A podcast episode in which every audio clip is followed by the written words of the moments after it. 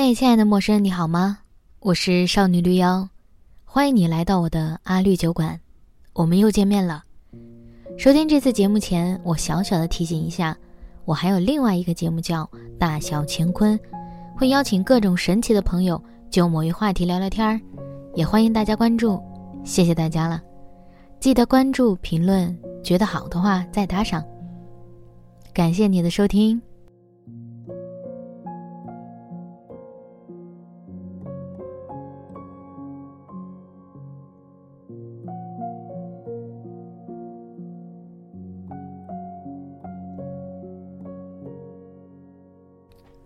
已经立冬了，北方地区陆续开始下雪了。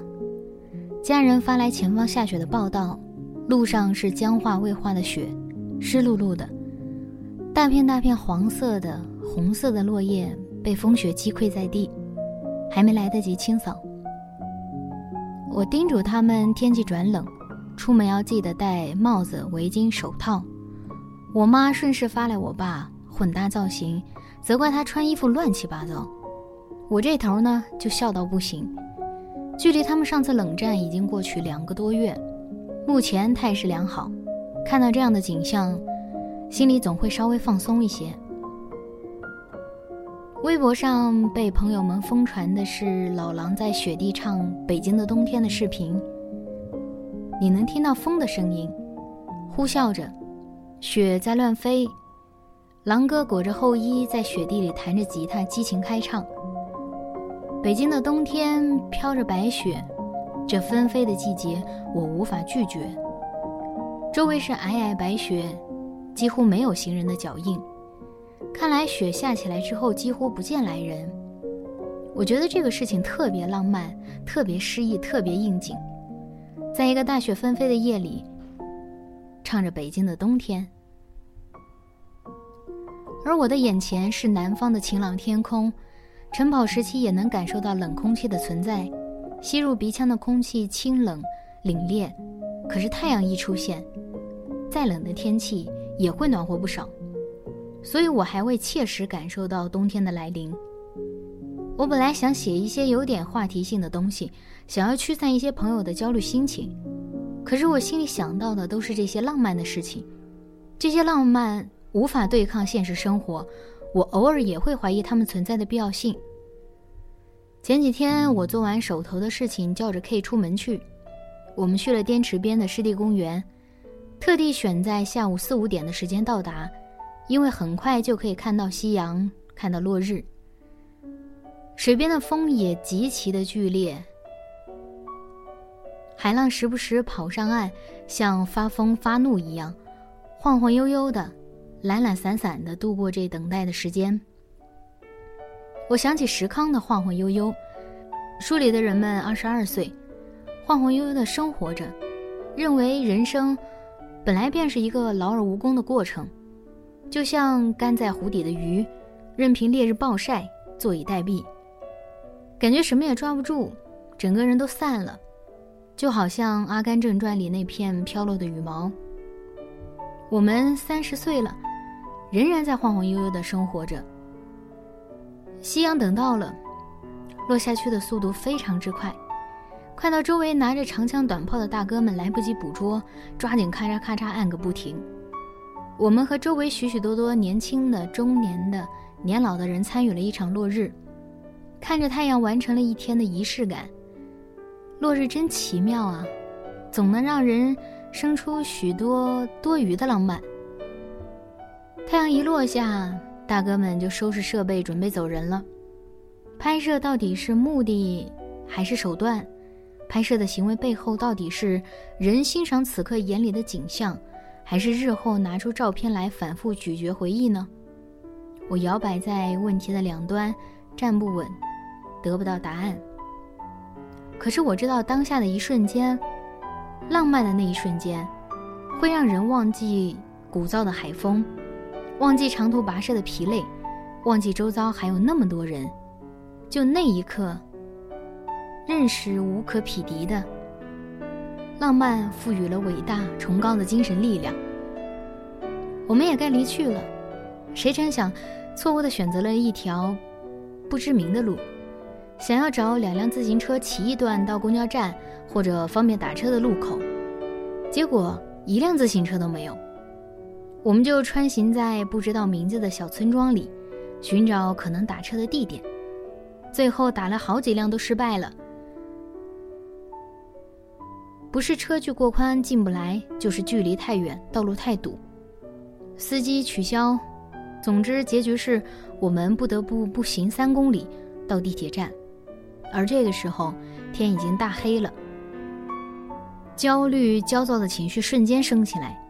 天上没有月亮，如果有，它会照见我一张发怒的脸。我穿了双皮靴，越走越累。乡间的小路没有路灯。周围是一片漆黑，气鼓鼓的时候抬头望了望天，老天爷，因为周围没有灯，星星比平时看到的要亮许多。我就看着这些星星，焦躁的情绪慢慢也走掉了。终于到了一个看似好定位可以打到车的地方，我们停下来，一切顺利，打到车了，我们得救了。很奇怪。我居然絮絮叨叨跟你们讲完了一件这么无聊的事情，应该放在小学的时候，比如语文老师布置作业，周末要写一篇难忘的事这样的文章哦，这样的时刻，而不是放在这里。可是我写着写着我就刹不住车，停不下来了，因为我听过一个人说，我们必须分享喜悦，当成彼此的礼物。这些不是喜悦。是某些时刻、某些瞬间，但它也许可以在某个时刻和瞬间安慰到某些人吧。浪漫有没有用？大多数时候是没有的。饥寒交迫的时候，人们是无心浪漫的。不过，我记得一部电影，非常浪漫、伟大的一个情节是：背景在法西斯统治之下，犹太人被投入集中营。男主角圭多和妻子多拉，还有儿子，分开关押在集中营里。圭多为了保护儿子的童心，告诉他一切都是一场游戏，未来的奖励是一辆坦克。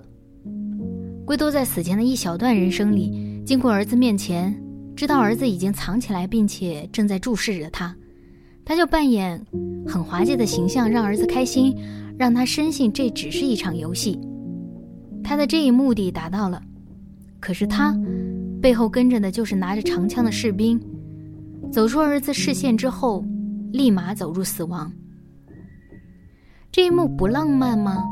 在极度绝望的境地，仍然有人用爱营造一场浪漫，让被爱的人活下去，而且是带着活着的希望活下去。我又觉得浪漫有用了，浪漫背后如果还藏着爱。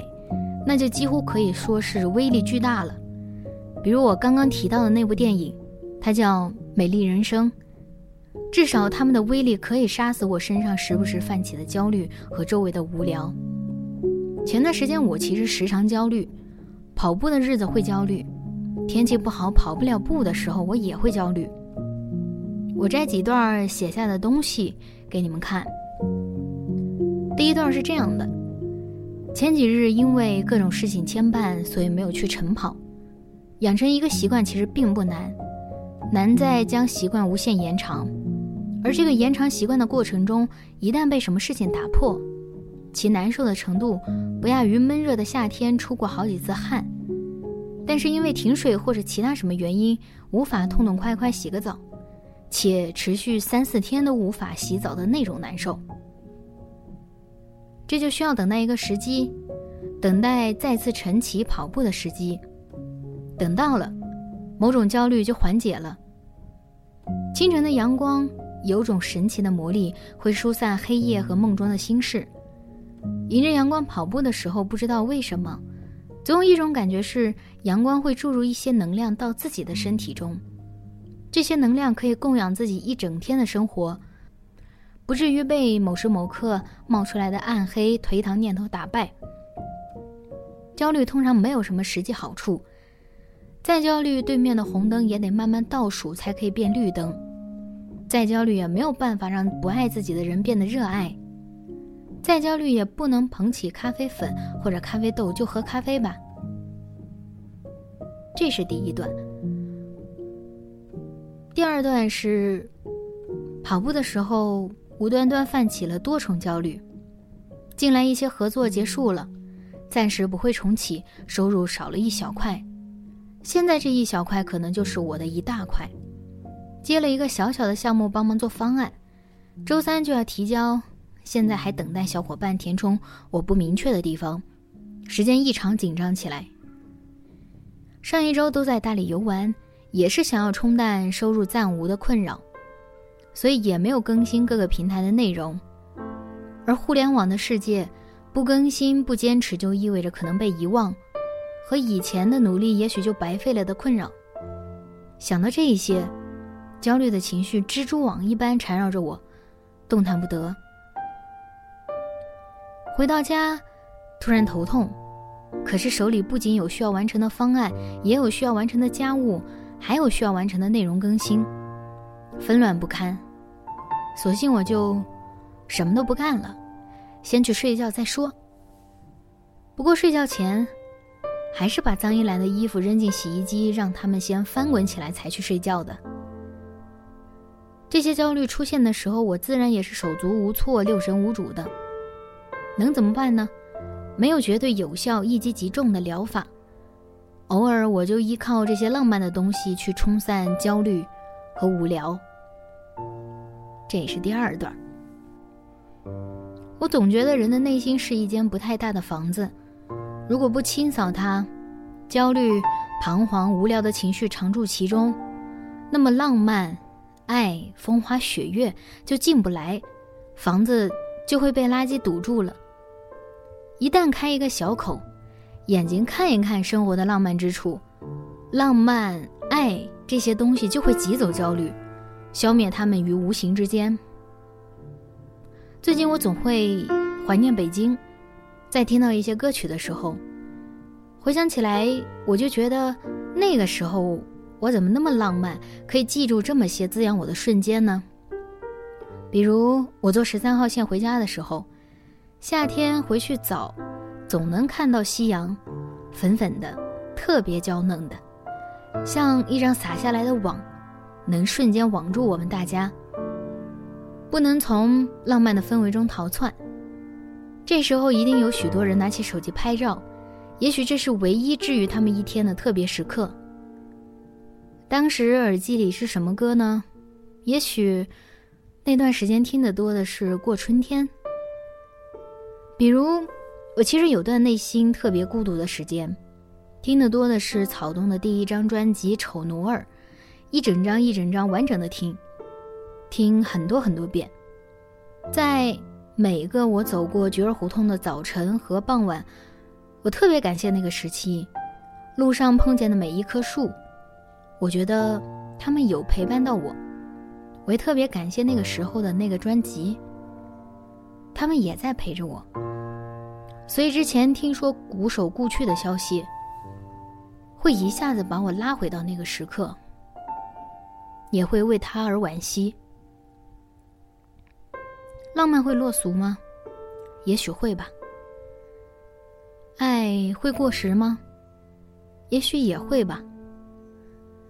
当世界只有一种价值的时候，希望追落日的人，放风筝的人，在咖啡馆坐一整个下午什么都不做的人，听着音乐在路上自在跳舞的人，看着老人手牵手过马路会被感动的人，这些人，多一些，再多一些，让人们知道，世界不只有一种价值，人应该作为人的存在，而不是。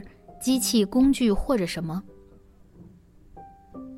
好了，我的朋友们，碎碎念就到这里吧。感谢你的收听，祝你今天愉快。对了，别忘了支持我的第二本新书《毕生追求爱与自由》。谢谢大家。